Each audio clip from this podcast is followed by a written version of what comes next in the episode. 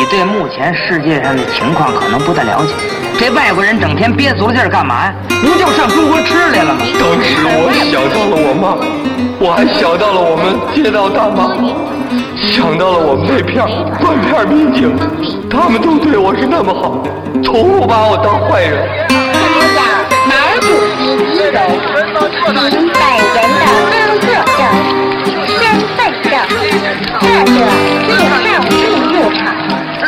闲班电台，活着不能太正经。哎，听众朋友们，大家好，这里是闲班电台，我是小明。然后今天我们有幸请来了两位嘉宾，都是我们闲班电台的老朋友啊，都是在天津的经文化场所的经营者哈、一位是这个桑丘书店的小龙，跟大家打个招呼；大家好，我是桑丘书店的小龙。另外一位是唐老板，唐老板二十年音乐现场唐钊。大家好，我是唐钊。嗯，然后今天我们在这儿这期节目是一个那个鲁迅先生有一句话叫什么来着？为了忘却的纪念是吧？还是为了纪念的忘却是什么？为了纪念的忘却，为了纪念的忘却。对，呃，因为呃，我们今天录音的时间呢，正好是咱们的一个这个国耻日，九一八，九一八的一个一个录音的日。但是大家听到这期节目的时候，可能不是这个这个时间了，呃，所以。嗯，这个日子我觉得也挺好，因为在二零二二年的九月十八号，好像发生了一个什么什么事儿来着？贵州有一个、一个车什么的，忘翻车忘了忘了忘了，反了，哎，对对对对对，所以呢，让我们今天也在这儿就想起了在过去的三年，就是二零一九年啊，不，二零二零年、二零二一年和二零二二年发生的一些事情和两位经营者，主要因为他们在天津做生意嘛，做生意嘛，经营一个场所，然后文化场所，然后能回忆起来的一些事情，我们就这个话题和二位聊一聊，嗯，把把记忆拉回到这个。其实今年我觉得你要回想起来，二零二三年是不是你们俩也不会说特别开心？今年，呃，回想起来，今年嗯不开心，嗯，比去比比前几年还好一些，今年开心的时候多嗯啊。你要是不开心，这可能嫌赚钱赚太少，嗯不没办法覆盖过去三年欠下的债。债是吧对，嫌赚钱赚太少，就会会有一些不开心。嗯，小龙呢？今年心情怎么样？从二零二三年到现在，会越来越焦虑。嗯就疫情之后，其实会比过去更焦虑一些。嗯嗯，嗯，呃，但是你觉得跟这个整个的经济环境有关，还是说这个焦虑更是说你自己到你这个店或者你个人生活上的一些焦虑？一大环境肯定是这样，然后嗯包括还是行业跟城市，嗯我觉得这是两个大的点。啊，嗯。那可，但是我觉得至少说，今年我反正我也是这样，就是觉得焦虑不焦虑的，至少就是说从二零二二年的十二月份以后吧，呃，有事儿干了，有事儿干了。我觉得这个是跟以前可能不太一样的地方吧。别管怎么着，反正你能能干点事儿，能忙能忙一点儿，是吧？嗯，就属于他自己以前就是经常干的这件事儿上又就再就业了，嗯相当于再就业了一下。嗯嗯嗯，有事儿干，呃，就确实是比没事儿干强，是是吧？嗯。但是今年在你们有时候静下来吧，深夜睡不着啊，或者是什么的时候，回想过去的三年，内心里你们会总体有一种什么样的感觉呢？可以，因为因为我觉得唐唐昭应该会会有一些时间想想过去的事儿吧，嗯，过去三年的事儿。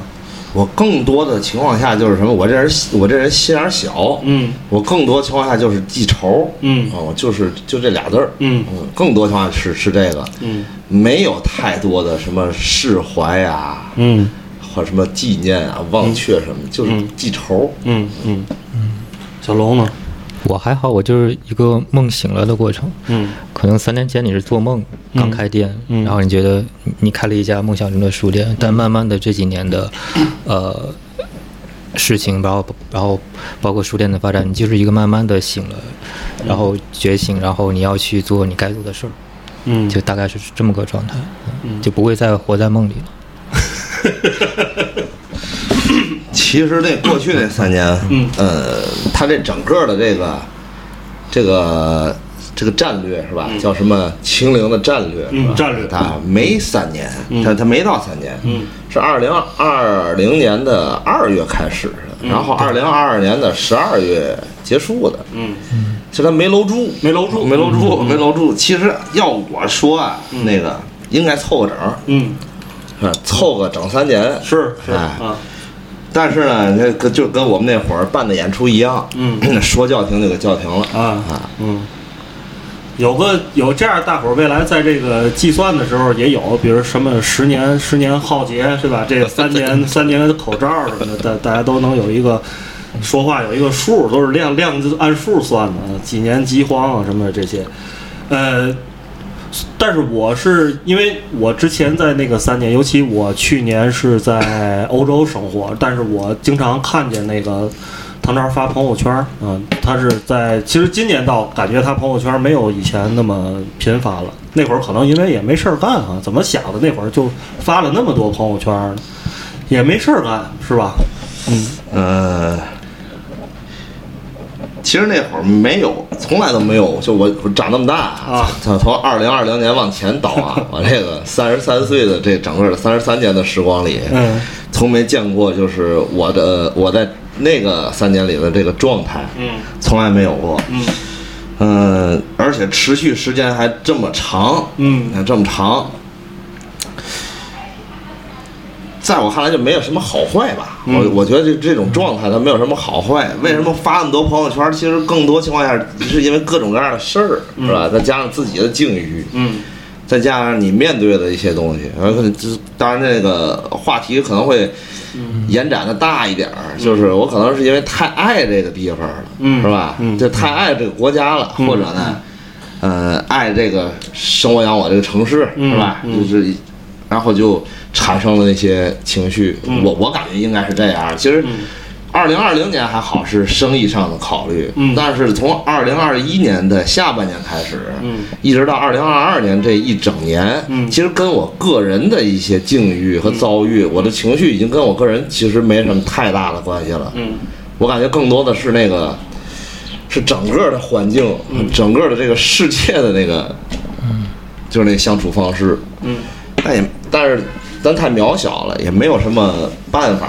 那朋友圈呢，最起码还有一些朋友，嗯能找到一些共鸣，嗯或者也能知道谁和你不是共鸣的，嗯是吧？嗯宣泄一下吧。嗯就这个朋友圈的主要的目的其实是宣泄嗯和表达、嗯啊，就这就这么两点。嗯，小龙呢一直是比较沉默的，我觉得就是不太想在这个包括朋友圈什么的去过多的发言，但是内心里我觉得应该也挺复杂的吧，是吧？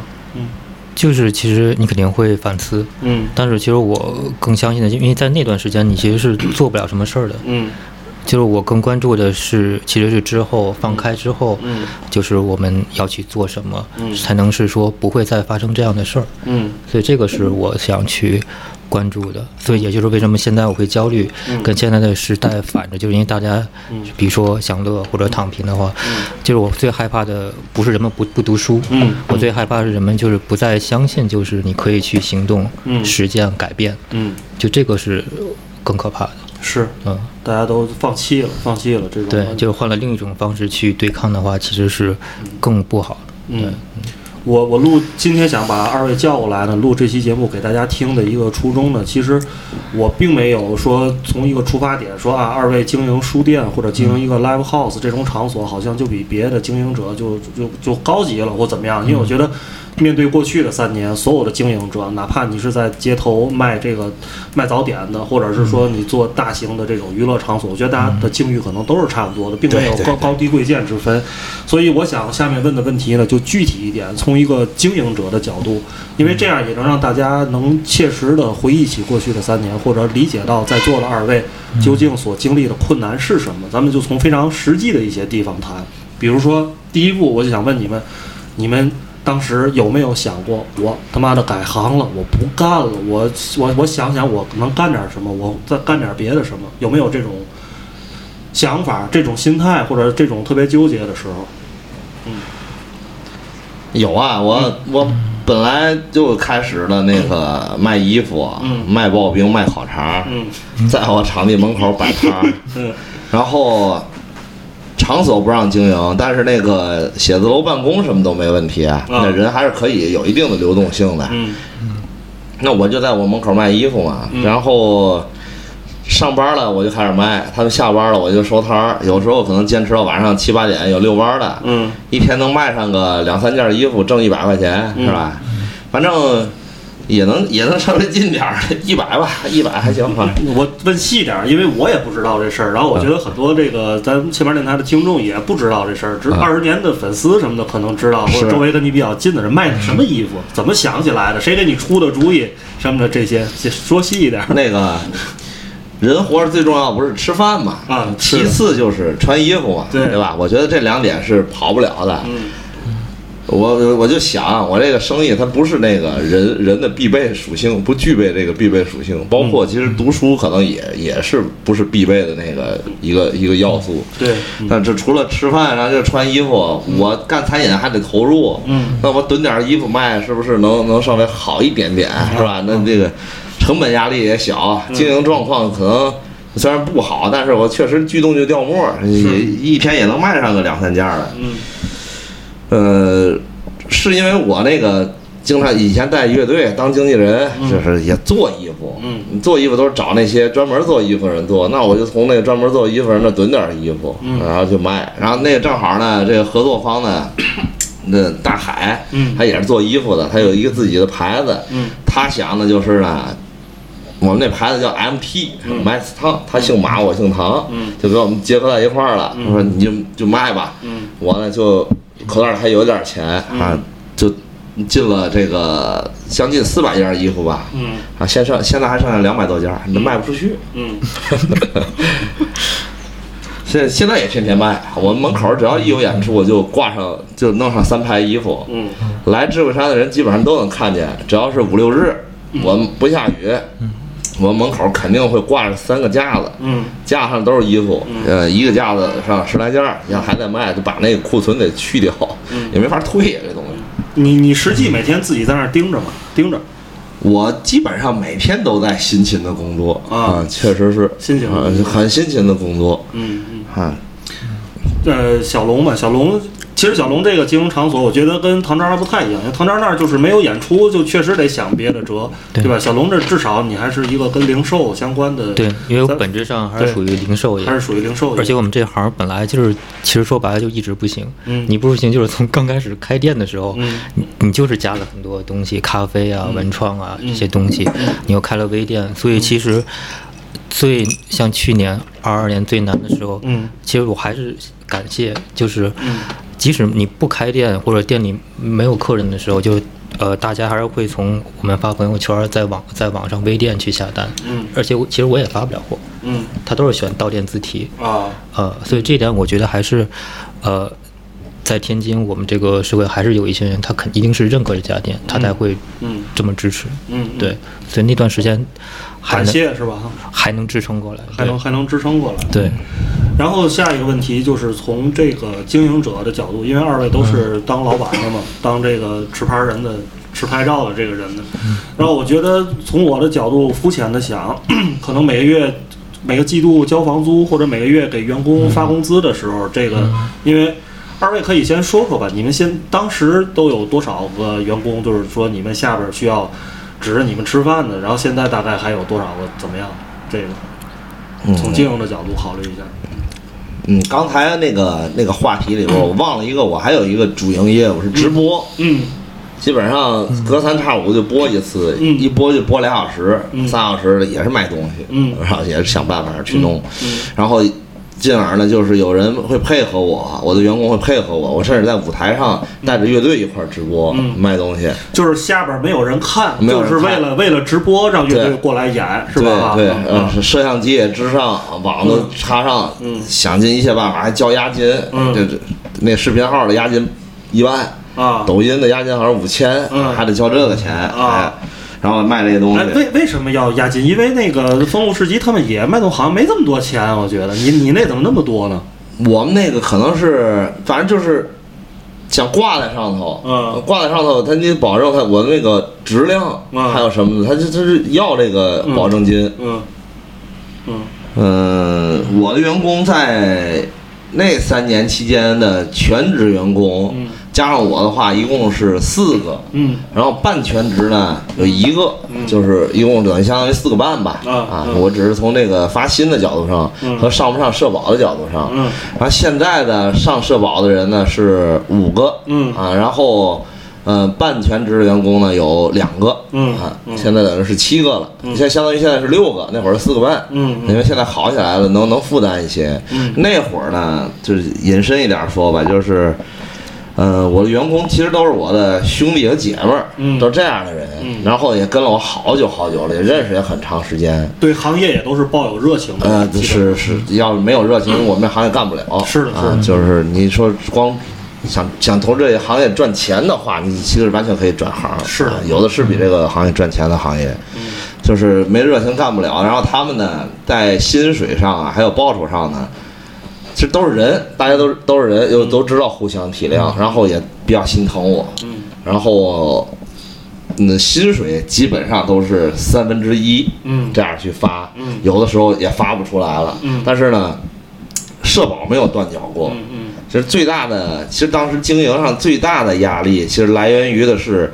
大家的社保、嗯公积金，还有我的那个贷款啊啊，他每月他他他得还贷。嗯我到二零二一年其实都还好，嗯二二年实在不行了，嗯我就以贷养贷了。嗯嗯，这个这以贷养贷的这个过程是非 是非常惨痛的。非常惨痛的。呃，这个你要去算这个本金，十二个月、二十四个月、三十六个月，不同的利率什么的，怎么样才能是最合理的一种方式？嗯信用卡的那个不超过一个月，它是没有利息的，再借助信用卡的力量来倒一下，嗯然后把想尽一切办法把它省下来。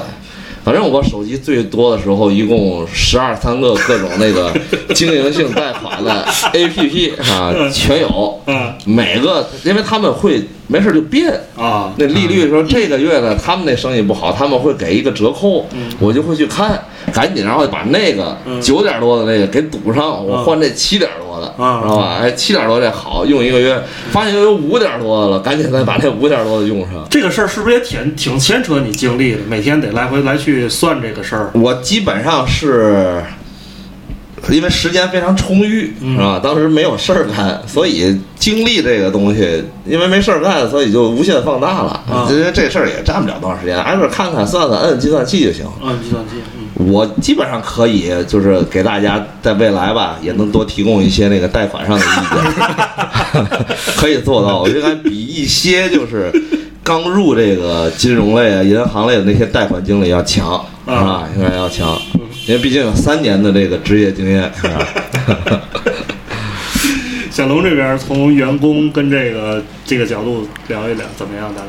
我是当年一九年嘛，就是嗯开业即巅峰，那个时候是七七个员工，嗯。三个书店，三个咖啡师，还有一个甜品师。嗯，但稍等一下，小龙。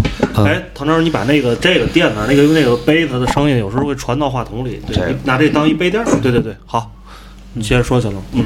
但是就是因为其实就闭过一次店嘛，所以那次之后我就已经在降低风险，所以到这边像去像到了去年的状态的时候，呃，我们一共是四个人，嗯就是我我老婆，嗯。一个前同事，然后跟那个一个店员，嗯。四个人。嗯。嗯，这是你们打二零一九年的搬到，哎，二零一九年是搬到这边来的是吧？还是说在那个二零年，二零年搬过来，就是二一年之后就实现这个就比较稳定的一个运营状态，因为我本身就是利润低，嗯。房租贵，嗯。所以你就发现你能发出来的就是四个人的工资，嗯嗯嗯。嗯所以你只能维持在这个编制以内。所以到现在我们店里现在只剩下三个人，因为去年裁了一个，嗯，对，从从四变三，就是这样。也也是因为这个这三年的这个口罩的问题裁裁掉了一个。对，就是到去年五月份的时候，发现真交不起了，嗯。啊、就就真交不起，嗯。嗯，因为因为我我对小龙虽然不是很了，不是经常在一起吧，但是也听别人说，我觉得我想听听你裁人的时候，你会跟人怎么说呀？就就是在因为我觉得你是那种可能那个跟人家在街上都不会说那个多说一句话的什么那种人。对对，嗯，在露台。我觉得你这，我觉得我遐想一下那状态，我觉得他应该是很有那个日系风范，就是深鞠一躬，是吧？对不起，对然后那个人就明白了一切对，就就就因为因为大家都认识很很都是认识很久了嘛很，久就对对，所以大家都明白这个嗯。东西，他也是知道这个行业，热爱这个行业，就实在是不行了，然后正好他也要回，可能回回南方，嗯。所以就是就就裁掉的是他。嗯。你当然就是二选一的问题，就两个要裁一个。嗯，OK，好，嗯。这个话题嗯，过渡到下一个，因为我觉得这个经营状况不好，是因为那三年可能有很多时间，因为不管是说音乐现场、一个 live house 或者一个书店，你开不了门儿，这个就导致你什么都做不了。但是我觉得你们俩人对这个数字应该都记忆犹新。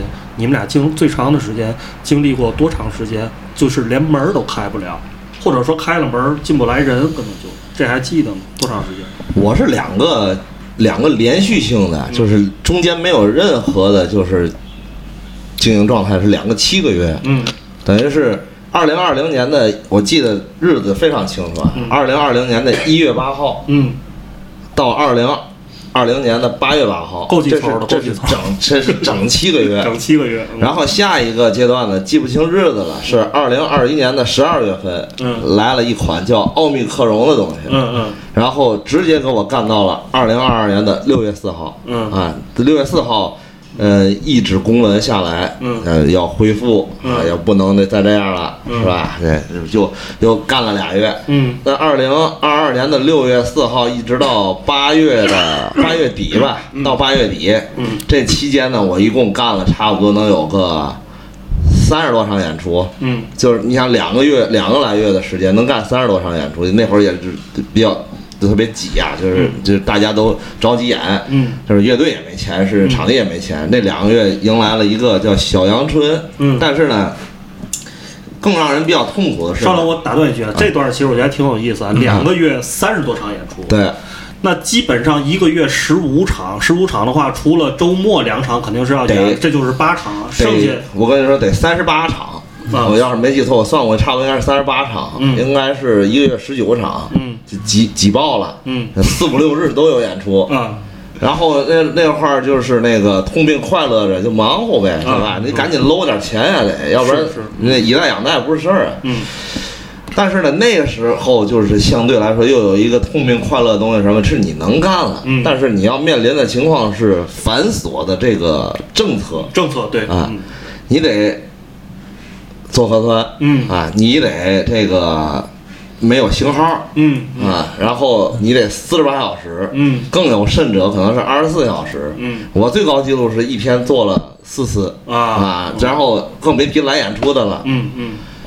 然后还有一个更可怕的情况就是举报。啊。啊，基本上每场演出嗯。都有说你这有风险什么这那就有举报。嗯。我最高的一次记录是七月份的时候，大波浪乐队在我这儿演出，嗯 那我第一次上电视上热搜，嗯上电视了，然后那个当天有五十多封举报。嗯嗯啊，咱也不知道是为什么这原因咱就不考究了。但是事实确实发生了。嗯呃，八点半演出，嗯，七点五十叫停，观众全都清场。嗯然后大波浪哦，大波浪的李健呢，在这个台上呢，面对着没有人的舞池，演的演出，做的直播，啊，因为就举举报到就是没有人来了，已经。不是就是把人都清出去了。啊。五百个观众都进场了，嗯。然后又都清出去了，都清出去了。对，然后呢，但是那个大波浪就是没有人，但是这个演出得照常进行，是吧？也得演。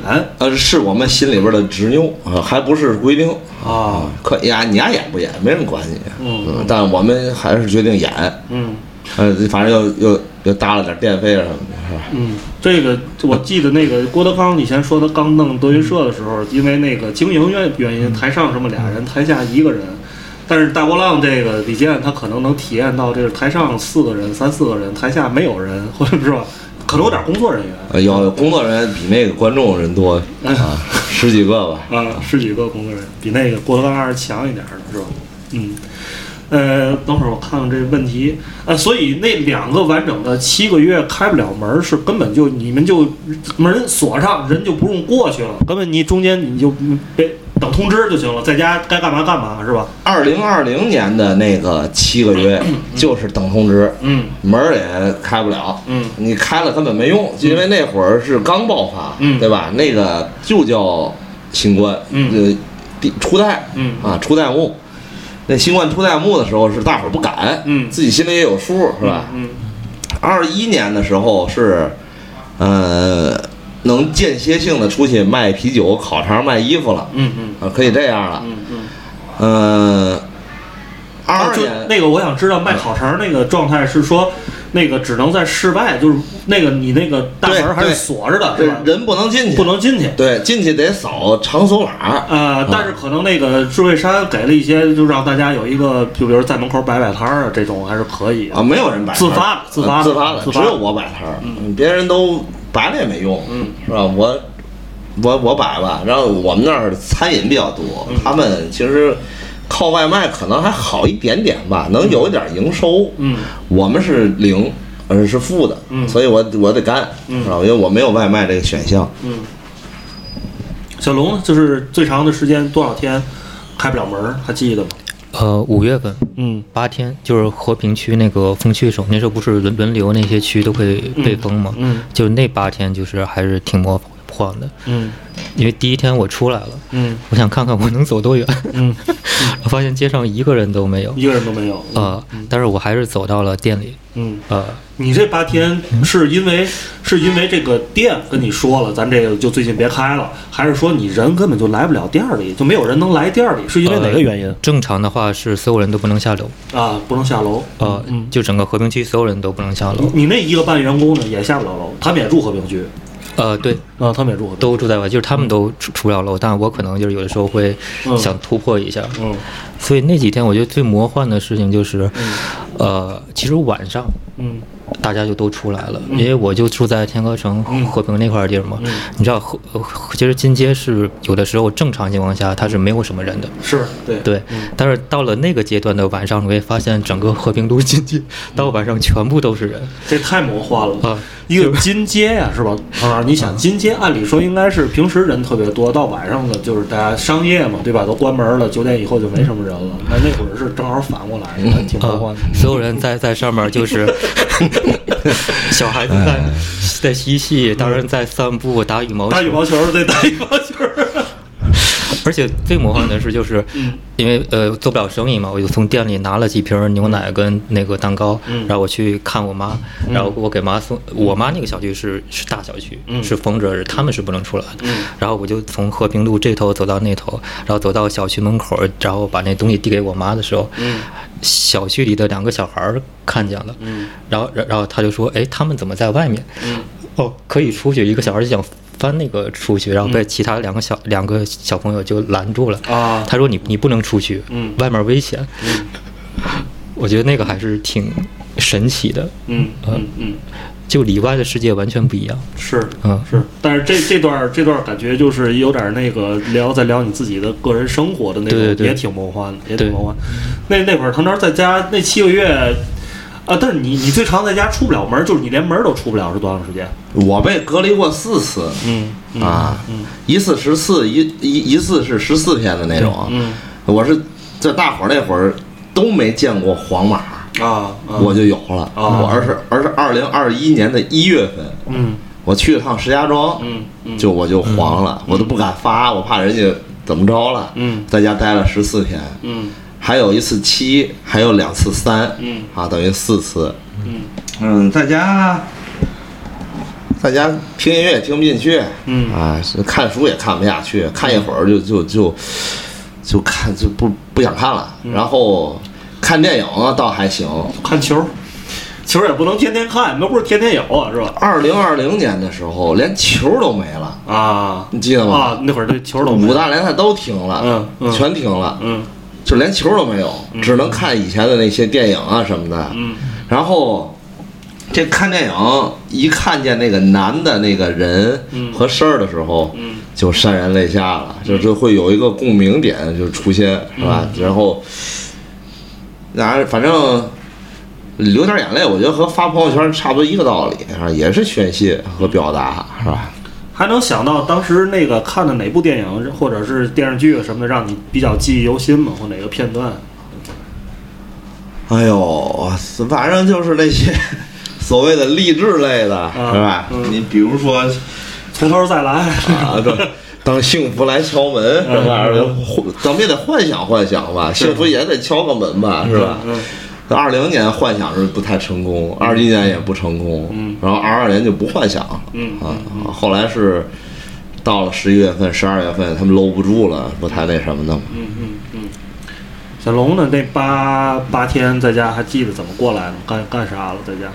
一个是学会刷抖音，嗯然后一个就是也是看电视、看电视剧。嗯嗯，在那之前你就没有想过要下载一个那个弄弄在家刷一刷，没没想过是吧？刷什么？抖音。呃，之前可能有，但是就是就是你你你你可能在焦虑或者忙，就是我还没有习惯嗯。那个东西。啊，啊嗯，这这终终于有了一个整的时间，反正在家没事儿干，就习惯一下，对。被迫自己习习惯一下，对对不对，就是确确实是呃，去年之后我我我现在已经习惯了嗯。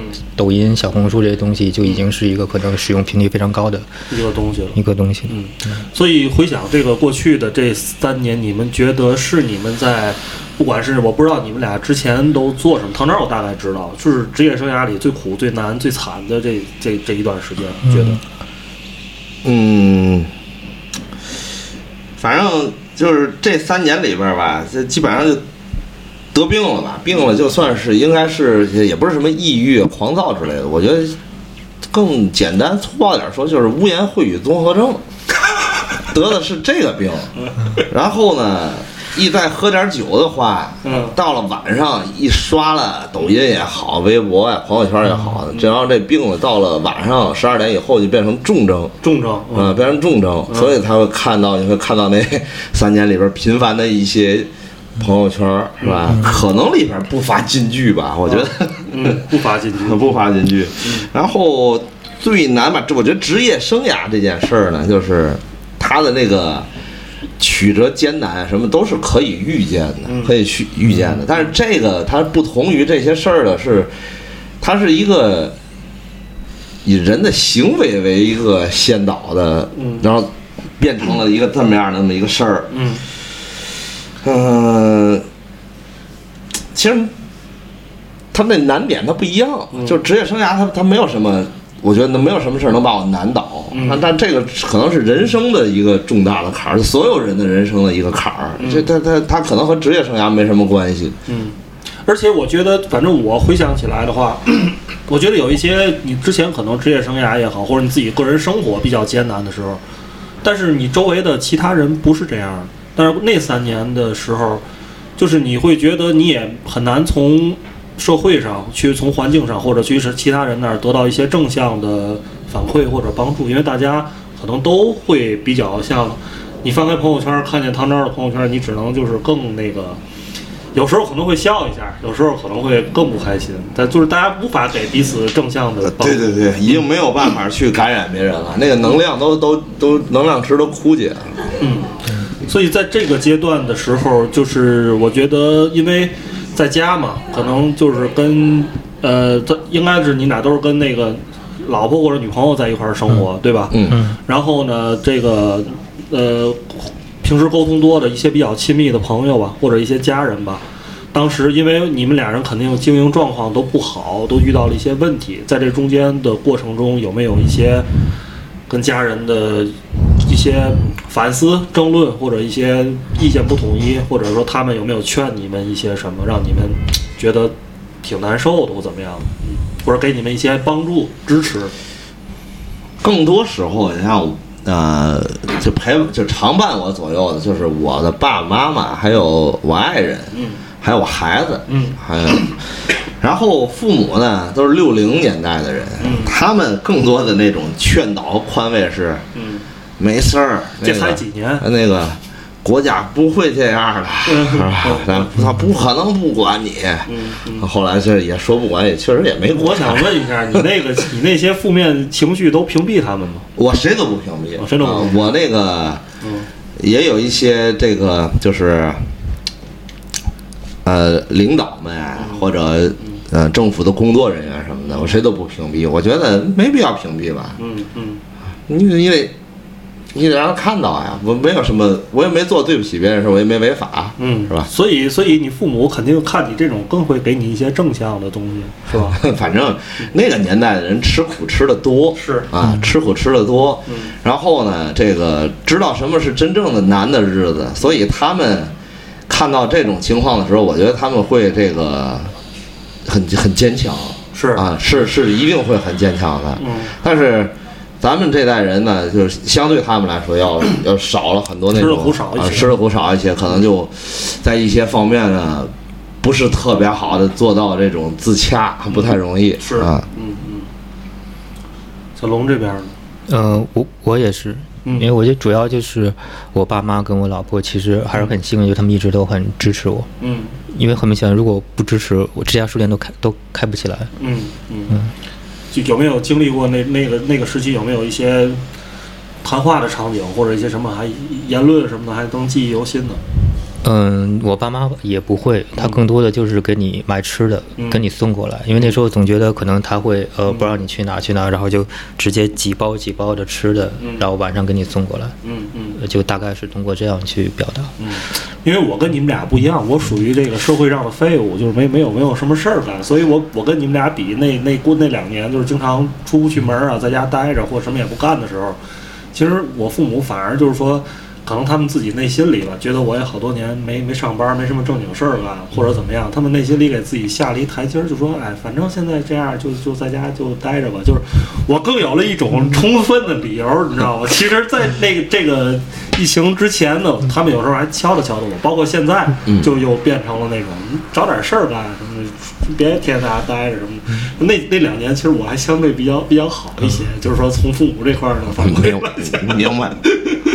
有了一个充充足的理由。关键是我们已经那个进来了，我回不去。嗯其实我我也很羡慕你们的这种状态，我也想那样，但是不好，没没法回去呀。嗯，一而且如果都像我这样，咱就啥啥都别干，就更更晚了。所以我，呃，咱说一个说一个再实际，这是我后边列的问题，但是我现在又回想起来了，你们俩还就是这更实际，就是说一下最惨淡的时候那个。就是营业额有没有？当然我知道，肯定就像刚才已经问过了，这个八天没出门，那个那个两个七个月，这营业额肯定是零哈。嗯，我说有没有比较比这更有意思的那种？就是说这一天这营业额可能就是负的，或者是说一个正向的，但是是一个极其让你看完之后哭笑不得，或者只能苦笑一下的数字，或者说，呃，赔钱赔的比较多的时候，这一天就是感觉我没有任何进项，我这一天就赔了多少多少钱进去或怎么样，这种经历，呃，你要说到赔大钱，他没有。你看我刚才不是说卖烤肠卖刨冰吗？嗯那烤肠你得多烤几根吧，嗯对吧嗯？结果你烤上十根儿的话，你一天就卖两根儿，那八根儿自己吃了，你说这是赚了还是赔了呢？我也说不太清楚。刨冰吧，你得进，最起码那大方冰你得进上个五六块儿了吧？对对然后呢，再进点小碗儿，嗯进点酱料儿，是吧？你还得有刨冰机，嗯这一套东西下来花了我小两千。嗯然后一天卖上个两碗三碗的，还也只能是五月、六月、七月、八月那么卖。一到九月份，人也不吃刨冰，嗯那栗子都下来了，就不吃刨冰了，就跟就跟那二斗似的。嗯那他就不算赚钱，嗯只不过我感觉就是干点儿就比不干强。嗯嗯，干点儿这种事儿呢，能多少有点宽慰的作用，嗯啊，就能让你自己动起来，不每天瞎想，不不犯那个污言秽语综合症，嗯。是吧？你最起码你抱着刨冰，你不可能骂街吧，对吧？小龙是没有这三年还没有到那种就是借贷那种，或者找亲戚朋友借点钱什么去维持这种，没有这种吗？还没出现是吧？没有好，那咱就问唐昭吧。啊，对，因为我觉得唐昭这个那个心情上的点，我觉得对于任何一个，不管是说咱今天你们作为一个经营者的范畴，还是说一个男性，对吧？家里的挣钱的顶梁柱，我觉得都不是心情不太好的。就觉得当你那天决定了我要借点钱了，我要找某个平台什么的借点钱的时候，嗯，我相信那天你应该也挺记忆犹新的吧？心情啊，那天的，呃，我反正就是借之前会考虑好多事儿，考虑考虑怎么还，然后怎么弄，嗯然后借完以后一下就舒爽了，毕竟那那数的那个数字它都变大了，它变大多了。然后我觉得，哎，哎呀还踏实了一些，是吧？反正最起码他把钱给你了，你还的事儿那不是后边的事儿了。然后其实我最后最后啊，到二零二二年的八月份，这个那三十多场演出一完事儿又给停了嘛，我九月、十月、十一月这不是又停了吗？那会儿呢，我就已经下定了一个决心，嗯就是什么大不了我这地儿我就不干了。嗯，然后我最多不就是失信嘛？对，是不是？对对，成为一个老赖嘛，嗯对不对？嗯我这些贷款我我确实是我想还，我可是我没有办法还了，嗯那我就成为一个老赖就好了，嗯是吧？然后我再去想别的办法，我慢慢的去还，再把自己老赖解了，这不就是一个问题套一个问题，然后再解决问题的一个事儿吗？嗯我倒是。我倒是没想太多，我只把最坏的结果想出来。最坏的就是老赖，嗯对吧？不让坐高铁，不让坐飞机了，嗯嗯。啊，这仅此而已吧，嗯就类似这些。我我你在说的时候，其实我想问一个问题，就是说你们有没有就是说一些自己自身的生活水平上的下降？可是我我当我想完这问题，我又自己回想了一下自己的时候，我觉得也没有，因为这过去的三年你其实没什么花销，不是你生活水平下降的问题，除了人最基本的生活需求，吃啊喝呀、这些，别的你也花不出去什么钱，你想花也花不出去。你们俩也是也是这样的，是吧？呃，花不了什么大钱，嗯。你肯定会不会去花大钱了，嗯。对吧？你这，我觉得买一些那些很贵的东西，或者出去旅个游什么的都不可能，嗯。所以都是小的日常支出。嗯。但就是我还有比较惨痛的经历是那个我在一三年是买过房子，买房子那，房子烂尾了。嗯烂尾了，然后后一共八年多也没下来。我其实是一直在租房子住，嗯所以我还得交一份房租呢。然后我又有孩子，嗯然后我的日常开销就把我就算我把自己的呃物欲全部降到冰点，嗯那一个月睁眼儿也得是个五千多块钱嗯啊，所以我也必须得干点什么。嗯嗯，小龙呢？你有算过吗？你一天挣一个月睁眼大概大概就要多少钱的调费？呃，我其实是给我就是我开工资嘛，嗯我给我开的是最低的工资，是一个月五千块钱。嗯嗯，就是因为确实我没有什么，嗯因为我也没有孩子，现在就是没有什么要花钱的地方，嗯所以还好。嗯嗯，，OK。嗯你说完了吗？说话。因为我总怕你你你一看我怕你没说完，然后我就给你打断了，你知道吧？OK，然后下面我们再聊，因为我去刚才唐哲跟我说最后一个问题，其实你觉得还是可以挺挺展开来聊一聊，就是最我列的问题里边的第十四、第十四个问题，是吧？嗯嗯，呃，其实这个问题就跟我们其实，但是这个问题啊，我是先先跟跟大家说是什么问题，就是我觉得为什么在天津这个温和文化文化行业吧，不管是因为什么什么各种各样的原因，永远都面临着一个生存的问题。但是这个问题，其实我是觉得。跟上面的问题可能我们展开一聊了，关联性可能会略微差差了一些。嗯，这是两两两个事儿。对，但是我但是我觉得唐章应该是对这个话题非常的感兴趣，因为毕竟在这个行业，不管是说给别人打工，还是自己做自己做经营者，也摸爬滚打这么多年了，肯定是有切身的一些嗯，嗯切身的一些话想说。嗯就是文化行业面临的这个生存问题，其实你要你要看是什么样的问题，那大问题、小问题、中等问题，就是你的问题可能，其实，在别人眼里它不是问题啊，就是在我们看来的，就是问题是，呃，明明有一些有理想的年轻人做的音乐很好，然后但是没人看，反而呢是上了综艺或者写的那个音乐作品呢，不是那种特别理想化的那些作品，那些人反而火起来了，是吧？咱咱只能这么说啊，就是正向的去讨论这事儿。那那其实咱面临的生存问题是是不可避免的一个呃，我我们这场地是一培育机制的场地，就是容量在五百人以下，嗯。然后呢做的乐队呢基本上是以年轻乐队以孵化这种嗯。背景的那种，所以他面临的这个所谓的生存问题呢，其实呃不是特别的。不是特别的大，嗯。就是我们还是有自己的一个就是核心的一个价值观、核心的产品理念的，是有的。嗯嗯，但但反观啊，我就说一个小龙的这个生意，其实他这个是真正真正意义上的要面临生存问题的这么一个行业。嗯，因为这书籍的这个这个承载性和现在的这些科技的这个进步性，是会要把它就是这种纸张这种介质是要被淘汰掉的，是这是毫无疑问的，没有什么办法的。对，因为啊你那个就是回跟人我吃下饭馆一样，我不知道这个例子合适不合适，你终归要到线下去。对而小龙这个就是它更容易被替代了，从这个角度在线上来讲。对，就是就是，我就觉得我的可能我的至暗时刻还没有到来，就是它一定是在未来的某一个时间点，嗯因为一个是你的群体在变得越来越小，它是一个从大众变小众的一个过程，因为连我自己都开始刷刷刷手机了，这是很明确的。那另外一个就是你的书。好书其实也是越来越少，就是它两边都已经不满足了。包括像刚才就是赵赵哥说的，就是 live house 的问题，其实，在图书行业也是一样的。嗯，就你颁了很多的文学奖，呃颁的都已经是一些，呃，可能是圈子里的人啊，或者什么怎么样，他不再提携年轻人、年轻作家，你看不到一些新的作品。嗯。你今天你卖的好的，永远是一些畅销书嗯。和关系户的书，或就之类的话，那这个行业一定就是会崩坏的。嗯。嗯所以，嗯。我们可能现在聊的，因为你们俩人是属于，不管是从这个音乐现场的销售，还是说从图书的销售，因为它毕竟需要你有上游的这些作家呀、音乐人啊，帮你们去生产内容，嗯。然后到你们这儿，你们才能把这个商品用你们的方式去贩售出去。可是如果连上游的这个供应都已经没有的话，那下游的这边就只能就没没有办法了。就其实我们面临的问题是一个过程上面必须有的问题，就是我们体量小。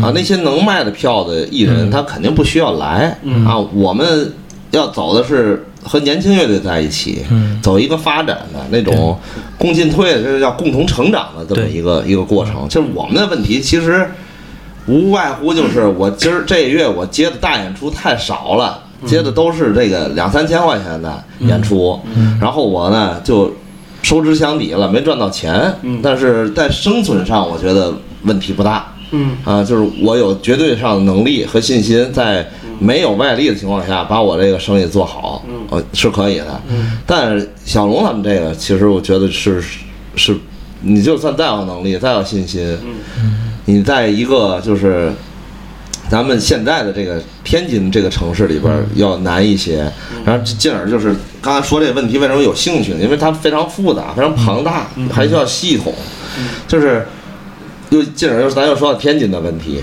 是吧？做文化行业，咱咱在刚才在楼底下随便聊天的时候，大概碰了一句，就是是更多情况下粗鄙一点啊，就是吃饱了撑的才做文化行业，是吧？嗯。呃，但天津恰恰是因为它不够撑嗯。啊，不够撑，不够撑的是问问题就是来源于经济上的问题，对，还有人口上的问题，嗯嗯。然后这两个占是基础性问题，还有一个就是政策性问题。嗯嗯。那这三个东西往这儿一横根，嗯。再加上我们本身的文化传统，嗯。是吧？这又来老四，嗯。等于四四个人，嗯。四个东西，嗯。就会把你的这个体量无限制的给你缩减。嗯。你首先你经济不行，嗯。那那些人就得玩命去挣钱养家糊口，对。他可能就不太关注文化。嗯。然后这儿呢，人口呢，嗯，不多不少，虽然看着一千多万，但是户口多人少。嗯，然后呢，精英人群少，年龄结构也有年龄问题结结构有问题，年轻人少嗯，精英人群少。嗯。然后呃，自一直都留不住人，嗯。是吧？这也就是政策上的事儿。嗯。呃，我觉得如果政策要好的话，可能还有一些人会留得住。嗯。大量大学生毕完业从天津走了，嗯。啊，回家了回家，去北上广深，还有杭州这样的城市更多。我反正我最近经常看那些经济类的那些博客，还有抖音上那些视频，嗯就是我发现像浙江那样的省，还有江苏那样的省，都快爆掉了。嗯像杭州、苏州，这这这经济一直在飞起来。嗯还有深圳那样的城市，但是咱们旁边还有一大哥在旁边，那个和咱们那个是吧？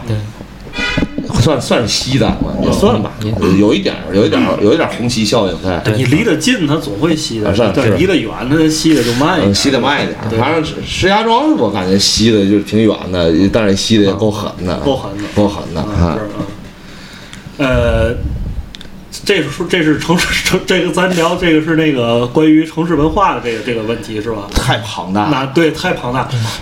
小龙呢？小龙对这个对我也挺感兴趣，因为我觉得它就是一个逻逻辑性的问题。因为我就是从小问自己，嗯三大直辖市，嗯就那个时候北北京、上海、天津，一个后来四大了，啊，对，后来四大，就是，但这一二十年，我们是一个衰落的嗯过程，就就就不如过去。你到底是差在哪儿呢？嗯我看一些经济号，他觉得我们过去，哪怕是我上中学的时候，那时候天津的经济还是行的，嗯。我觉得我们还不是落后别人，是因为那个时候还是一个大厂的，就是比如摩托罗拉嗯。这些大的品牌，三星嗯，它是一个政策引导，把大企业引进到天津嗯，它形成了行业，它能支持很多工人对。就业对，大家有钱赚嗯，所以那个时候我们是 OK 的。税收什么的肯定不成问题。然后再吸引人才，然后他就有有有，他就赚到了钱，可以去消费。嗯但现在的是逻辑变了，它是反过来的，它需要你的市场环境好，嗯你需要有服服务性的市场，嗯你才能吸引人才，然后你再去吸引这些大的公司、大厂来。是的但这个东西是我们从来就不擅长的。对，嗯你看啊，你你说到了刚才一提到摩托罗拉，我就就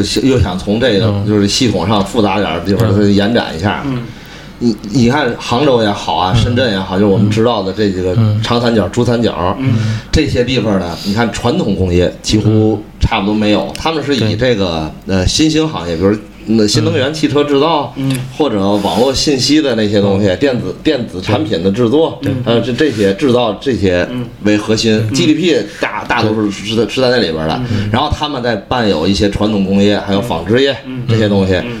咱天津在二十一世纪初的时候是有摩托罗拉，嗯但是手机变革来的多快，是吧？对那我们大伙儿都看得到。对，呃，苹果一出来以后，摩托罗拉就被打得体无完肤，还有诺基亚这些都消失了。对嗯，而后我们进入到智能手机时代的时候，咱们还拥有一个大厂是三星，三星呃没问题，对吧？但是智能手机的延延展变革又出来了，华为、OPPO、什么 vivo、什么乱七八糟这一大堆，又把三星给打垮了。对，那摩托罗拉和三星是怎么引进来的？是由政策嗯对，用大品牌的一些策略呀，或者补贴呀，或者我们给他建厂，他们来投资，用这种来的。嗯。我们是用一个品牌来引导着一些科技企业的入驻，嗯。用用用政策引导这些品牌科技企业入驻，但是我们根本就没有大量那种中下游的嗯那些小的小的那些就是活跃的程度非常高的那些东西。嗯对，就是因为在这个时代，它这个逻辑变了。嗯。就像我自己一个例子，就是一九年，嗯。我我我从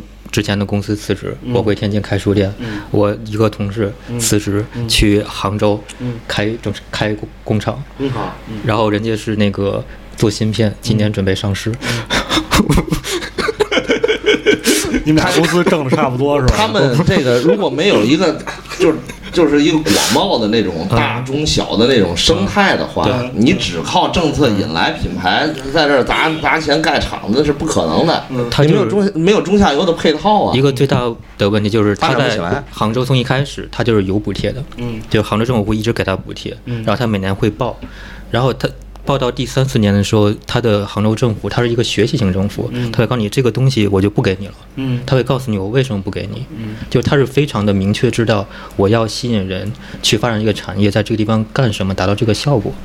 但是他就跟我们这边不一样，我们这边就我每年去网上去报也好，或者说人们好了之后，他总是不太明白，嗯。呃，那可能就是他缺少了这个专业度的问题。我觉得这个也是，它是会导致两两个地方的差距会越来越大。就是你要一直去做正确的事儿，但是你都不知道自己要去做什么事儿的话，那你只能是浮于表面。而且我觉得经历过之前的那个三年到现在，感觉这个城市就是在萎缩，而且我觉得往往未来看的话，这个城市要不就是不发展了，要不就是越来越在萎缩。你们两个人也应该也是这样的看法。嗯，我我我倒是持一个就是相对有一些相反呃相相反的一个态度，嗯就是说呃，咱咱咱们中国的这个这整个这东西叫政治经济学，嗯是吧？这这个经济的发展是离不开政治的那些东西的。那政策往下一一给，嗯这不是有十个国家级的中心发展城市吗？嗯天津是在列的。嗯我觉得在在政治经济学这种体系底下，有了这个一个这样政策的扶持，再加上我们是直辖市的话，我觉得天津的未来可能没有我们想的那么好，嗯。但也不会差到哪儿去。嗯。然后呢，嗯、我我我也经常去看各种各样的很好的城市的去那种去比对啊，嗯只是我们在过去的时候啊，我们心里这代人心里边那个落差呢，嗯实实际上来源于我们见过天津辉煌的时候，反而现在呢在下沉下降，嗯我们心里边有点不爽嗯啊嗯。但其实呢，好多事儿是是干出来的，嗯呃，也总得有人做吧。然后在未来。我倒是觉得有了政策上的东西，再加上我们越来选择就是咱们咱们这城市，嗯。呃，产业体系、结构体系就调整的还不错的前提下，我看最近坐大飞机，嗯。呃然后呢坐那个呃那游轮那儿还有坐坐船的嗯。啊，就把那个制造业这些东西要重新再树立起来。嗯。我个人觉得，北方的第二大城市，它它再怎么差，它也不会差到哪儿去。嗯。嗯，所以未来我不看好，但我也不看衰。嗯嗯。好，我我想我想说说到这儿，我想回到之前咱聊那个三年的话题，因为我觉得从人吃一堑长一智也好，什么的也好，就是你们俩人在目前的这，就是结束了，去年十二月份，十二月份结束了之后，内心里从经上有没有一个吸取了一个教训，或者是说有一个新的一个想法，就是我这三年给了我一个什么样的经验，什么样的一个东西，或者让我的思想产生了一种什么样的变化？从经营的角度上来讲，或者对这个行业的一些东西的角度来讲。呃，如果是我的话吧，这又又有点麻烦复杂，回答起来啊，就是现在呢，这从十二月份开始，一直到现在九月份，嗯呃，整个的市场是一个剧烈的变化和震荡的一个一个事儿，就是大的演唱会，嗯多如牛毛，嗯呃，野野鸡的音乐节、品牌的音乐节遍地开花。嗯呃，二零一七年一直到二零二二年，天津一个音乐节都没有，嗯一个都没有。嗯但在二零二三年已经有四个了，嗯在九月份一共八场演唱会，嗯，两个音乐节，就九月到十月这个期间里头。这些都体量都是在万人以上的吧？对都是万人以上，就是说它变成了一个很井喷式的一个状态，呃，咱们也都能想得到，因为它憋得难受啊，是吧？资本们也知道，大伙儿都憋难受，那我钱就往这儿来，嗯。呃，我们属于就是一直在耕耘稳步的去在这个行业里边生存的人，对，就是行业里最基础的细胞组成部分，对吧？是一直存在的，所以这这这块大肥肉拍下来的时候，我们也吃不着，吃不着，对，对我们是吃不着。但是我们多少呢能看点汤。能汤汤多看点汤。我蒯了一勺，对，我蒯了一勺汤出来喝。嗯。我觉得其实，在资本的这个逻辑里边，我我蒯一勺汤其实也行，也行。也行，啊，也行啊没什么没什么的。至少让你生存啊，对吧？你得让我这些因为我基础的因为我生存。毕竟我在这个行业里，我要一直干下去，而不而我也想吃肉，对。我吃不着，但我能喝着汤，对我来说是好事儿，嗯，对我来说好事儿。我的初心也不会变，我的干这行业的这个决心也不也不会变，就是嗯。你有汤喝更好，没汤喝我也不想着，因为我们面向的我的产品理念，我面向的这个市场，嗯是培育，嗯是孵化，我是想做这样的事情，我想让一代一代人有一个传承嘛，做就看音乐也好，听音乐，做这个事儿，然后再赚点钱，然后还能让自己那个名利双收一下，我觉得这都不违背，都是一顺向的，没什么事儿。嗯，但是唐超，你你判断就是说，现在已经九月份了吧？今年我觉得过完十月份，尤其这种户外的东西，基本上也就结束了。对，但是明年的，就是从音乐演出这个市场，就咱主要还是以聊咱天津为主啊。你觉得会跟今年有特别大的变化？其实我觉得今年应该是一个特例吧，应该是一个特例，明年应该就不会这样了。它市场更趋向于正常化，或者是对经济状况的一个正常的反应，应该是这样的一个过程吧。我我预判明年的市场肯定不如，就是演出项目肯定不如今年那么多，嗯但是明年依然会就是稍微降一降温，但依然还是在疯狂的限度上的，嗯嗯就是它不会冷静下来，嗯嗯，资本在今年赚的钱，明年一定还会再去投入，嗯。就是大家都看到利儿了。嗯。等明年如果说真赔了，人们的那个呃对于这个需求降下来了，嗯。他可能二零二五年才是回到那个嗯。就是本真的那那一个年年份。嗯。这两年到明年也不会说就是弱到哪儿去，嗯。但。反正我们倒无所谓，我们这生意就是一直这样下去，只不过就别像今年这这么这么疯狂，嗯就导致我们演出几乎没人看了。嗯嗯啊，八月、七月、八月、九月，嗯我有很长时间没见过五十人以下的演出了。嗯在七八九这三个月份里，已经有十多场了，嗯嗯，五十人在你那儿基本上就感觉就人特别少了，应该是是吧？很散，很散很散。嗯我们那儿就是一百人以下就会显得有点散，嗯呃，一百到三百是一个特别舒服的一个，的一个对对一过了三百就有点挤，就导致你看大众点评，推荐大家看看我们大众点评上去，就是那种流汗骂街的、差评零点五星的什么的，一大堆吧。所以才导致你有那种言论，就是今天反正开不开空调都一样，那个要是为了空调就甭来了那种。啊，是我经常就会这么去告慰一些这个歌迷，是吧嗯？跟跟他们说一下，嗯一定特别热啊，特别热，你要不然别看了，嗯，是吧？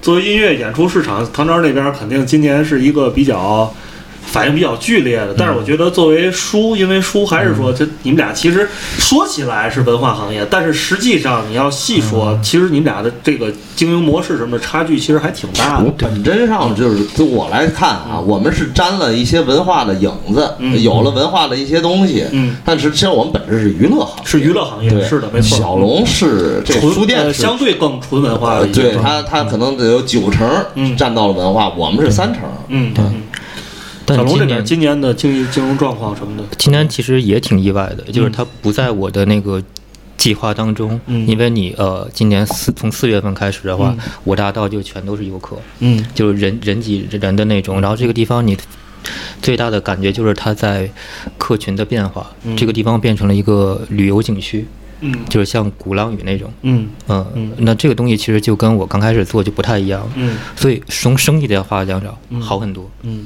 就是我今年应该是算这几年嗯营业额算最高的一次，嗯但是我的利润其实没有前年高。嗯。嗯，小龙，你刚才我记得你提到了一个词，说梦醒了，就这时候应该来一首那个《梦醒时分》，是谁的歌来着？啊是，嗯陈淑华。哦一一，我觉得一场游戏一场梦吧，欣赏欣赏梦吧。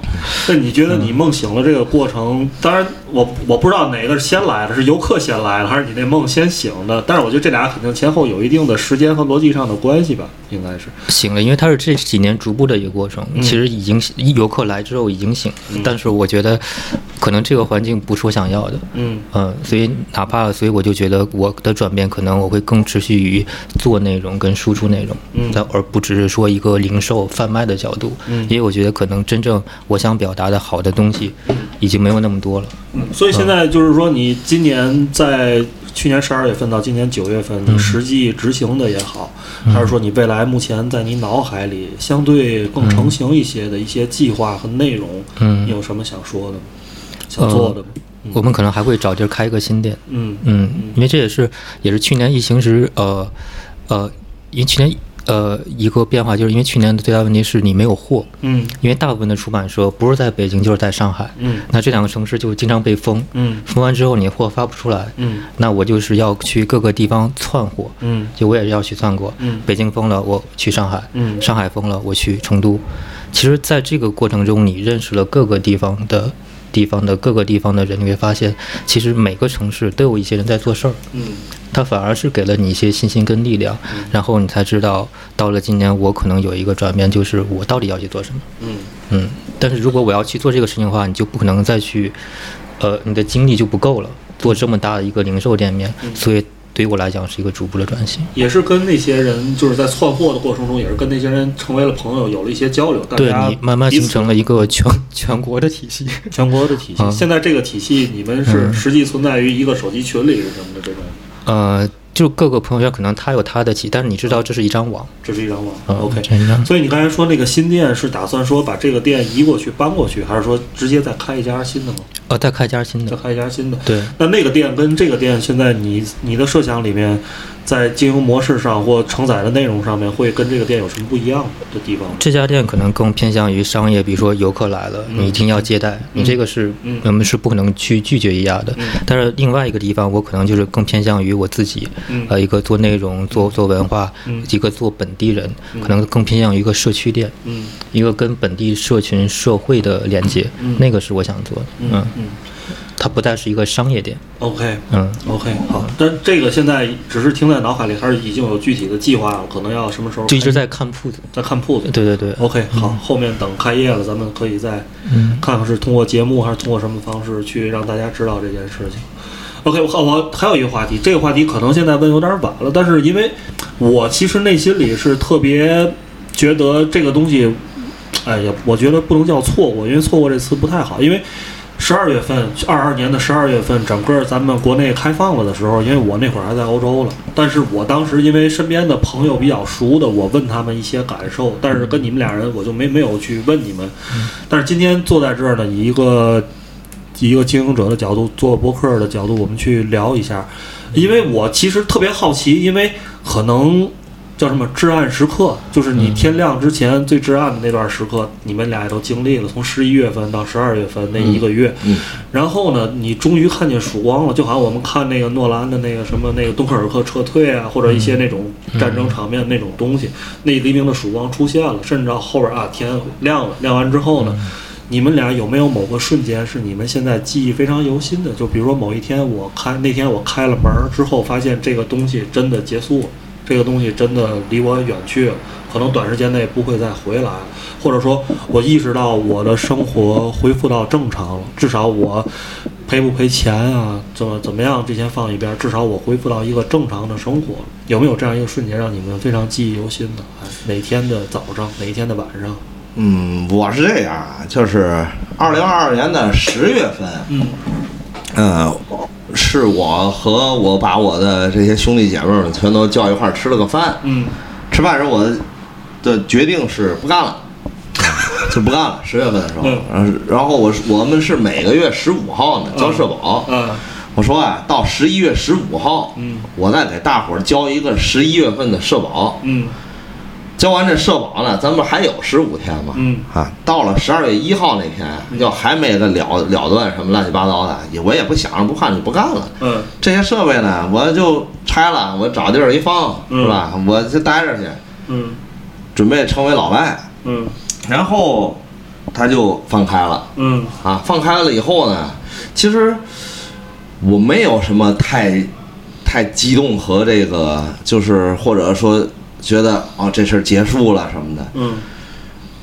我还是回到那记仇的话题吧。嗯。我我个人觉得啊，是你给了一条活路，是吧？嗯。但是我觉得这一代人，嗯。哪怕下一代人，嗯。一定会有四个字在心里头：嗯。这事儿没完。嗯嗯，嗯，小龙，我觉得他也就是它不是一个结束，它只是一个开始。嗯。就你在未来会遇到更多各样的更现实的问题。但是对于我来讲，我当时舒呃舒一口气的话，就是、呃解封嘛，十二月份的时候、嗯。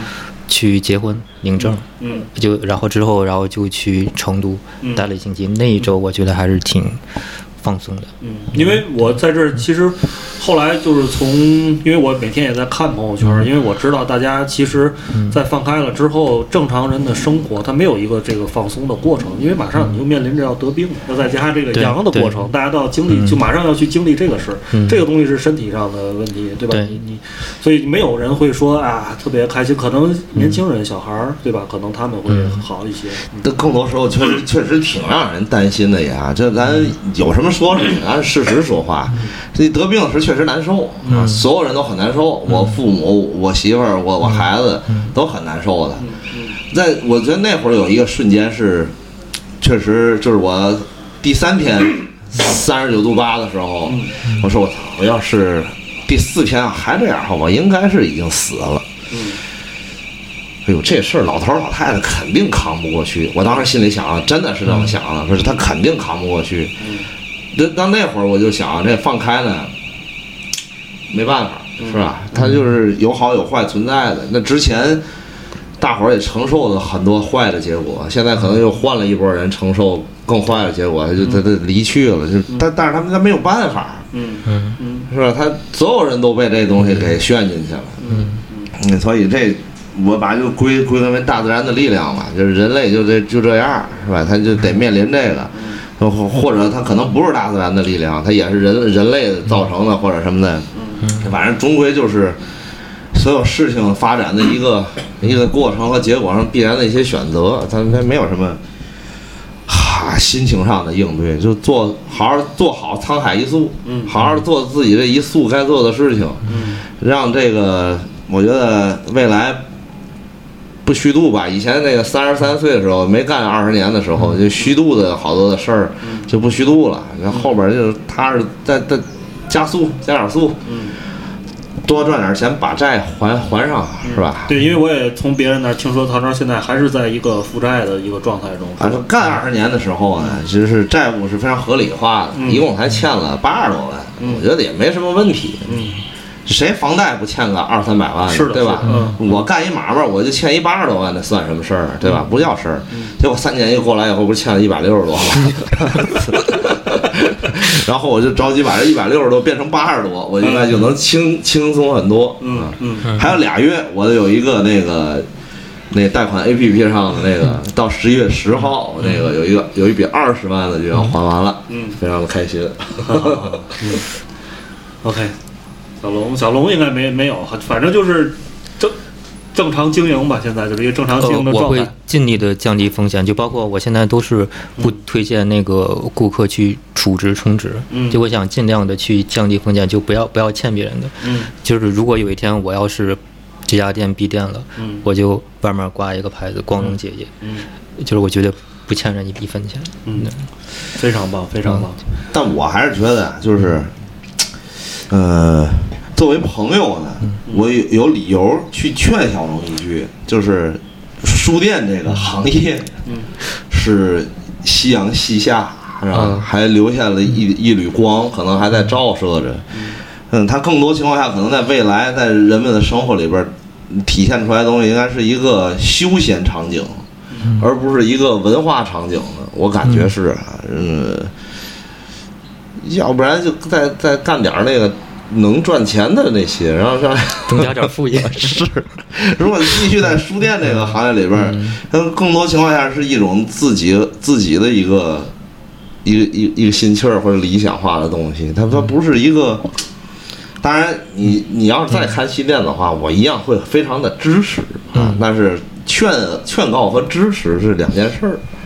他说：“你觉得你现在就是理想化？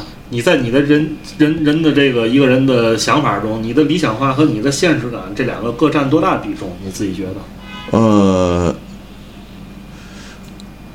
理想化的东西和现实化的东西各占多大比重对？啊，就是经营挣钱这些，还贷还你的这个欠债，跟你就是我想做演出，我想说在这个行业，至少在我的这个场地里边我想把为这行业做出什么样的一些贡献，或者说对音乐这产业，我想提供给他们提供一种什么样的帮助，我想做一个什么样的呈现，这两个东西的比例当中，我觉得他俩是一直就是在交织在一起的，嗯应该就是五五开。嗯。他这肯定是绑定在一块儿的，这得得一起向前，嗯。就是能让我这个事情做到赚钱，嗯。还把这个事情推进，嗯。我觉得才是一个就是既有理想又会做生意的人嗯。应该体现的。就是我们这个场地，就是做做我们这种事儿的人，嗯应该就是百分之百不能极端，嗯就是得学会平衡。嗯。它是是一个所谓那个他那文化里边那叫中庸之道吧，就是一平衡，嗯。啊，它它它必须得平衡，不绝对不能偏了和和和和中了的都不行，嗯得在中间点徘徊一下。我觉得他五五开，他可能说少，要我欠一百六十万，我肯定就二八将了，二二八就不错了。我你看，我只是在我现在的这地方上面去讨论这个事儿，嗯但是我在这个就是外部，如果面对真正的资本的时候，或者什么的时候，那不是二八，是百分之百。OK OK，好，我今天这个时间差不多了，时间差不多，但是我最后我还想说几句。我说完你们俩如果想补充，也可以再说几句，因为我今天想做这期节目，就是也是回国之后吧，然后我就想给你们俩叫过来，一个是我觉得之前呢，可能因为胖子跟曹睿他们可能没准也想过做类似节目，但是时机不合适。现在这个时机呢，可能是把这些话说出来，可能有些人就不太关注这个了，是吧？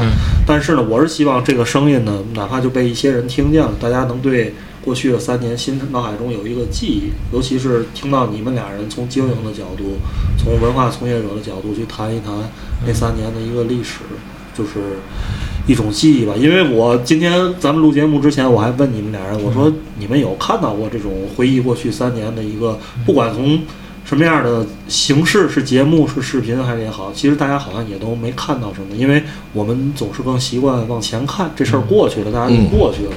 但是我觉得，呃，多这这种东西留存下来，我不知道，我不想用什么警示这作用，因为我觉得也达不到那高度，是吧？达不到达不达到不到那高度。但是我觉得就是提醒大伙儿吧，反正过去我们有这三年的事情存在，你们俩人对于这个事情，或者说今天咱们录这期节目，因为我我跟你们俩定的时候，我觉得你们俩人对这期节目就还是觉得来了肯定有的说，嗯而且我觉得你们俩也也是我我自己可能幻想啊，我觉得你们俩也是有有点愿意想把这期节目录了，嗯是吧？嗯就是做吧，这这这这不不关乎最后就是咱们有多少人听见什么的，嗯你该做就做呗，对吧？我觉得这是一个该有的表达，嗯。没什么没什么问题，反正也之前也没有和任何人说过在什么平台上去嗯。说过以前的事儿，是吧？嗯。今天是借机说一说，又赶上了嗯。这个才一年的这个整个这么一个光景，嗯嗯嗯。我觉得挺好。是因为我觉得可能这个事情呢，再过个半年一年，然后咱们期待咱们生活的天津，包括你们二位加上我，咱们生活都好了。然后呢，时间慢慢淡了，可能就有些事情记不起来了。但是唐超说他挺记仇的，今天是是时间点什么的，跟朱斌一样，记得非常清楚，是吧？是是该记的时间点。其实本质上，我觉得还是希望这个，嗯，国家或者城市、嗯是吧，或者我们的一个区域，或者我们的行业，或者世界是吧，就更好起来吧。是是本质上是这样的。嗯嗯。我觉得差不多。差不多了对。OK，好，那感谢今天唐昭跟小龙跟我们一起回忆了一下过去的三年，其实不太好的一个回忆，是吧？哈。嗯。然后谢谢大家收听闲班电台，我是小明，咱今天的节目就到这儿啊，拜拜拜拜拜各位，拜拜。嗯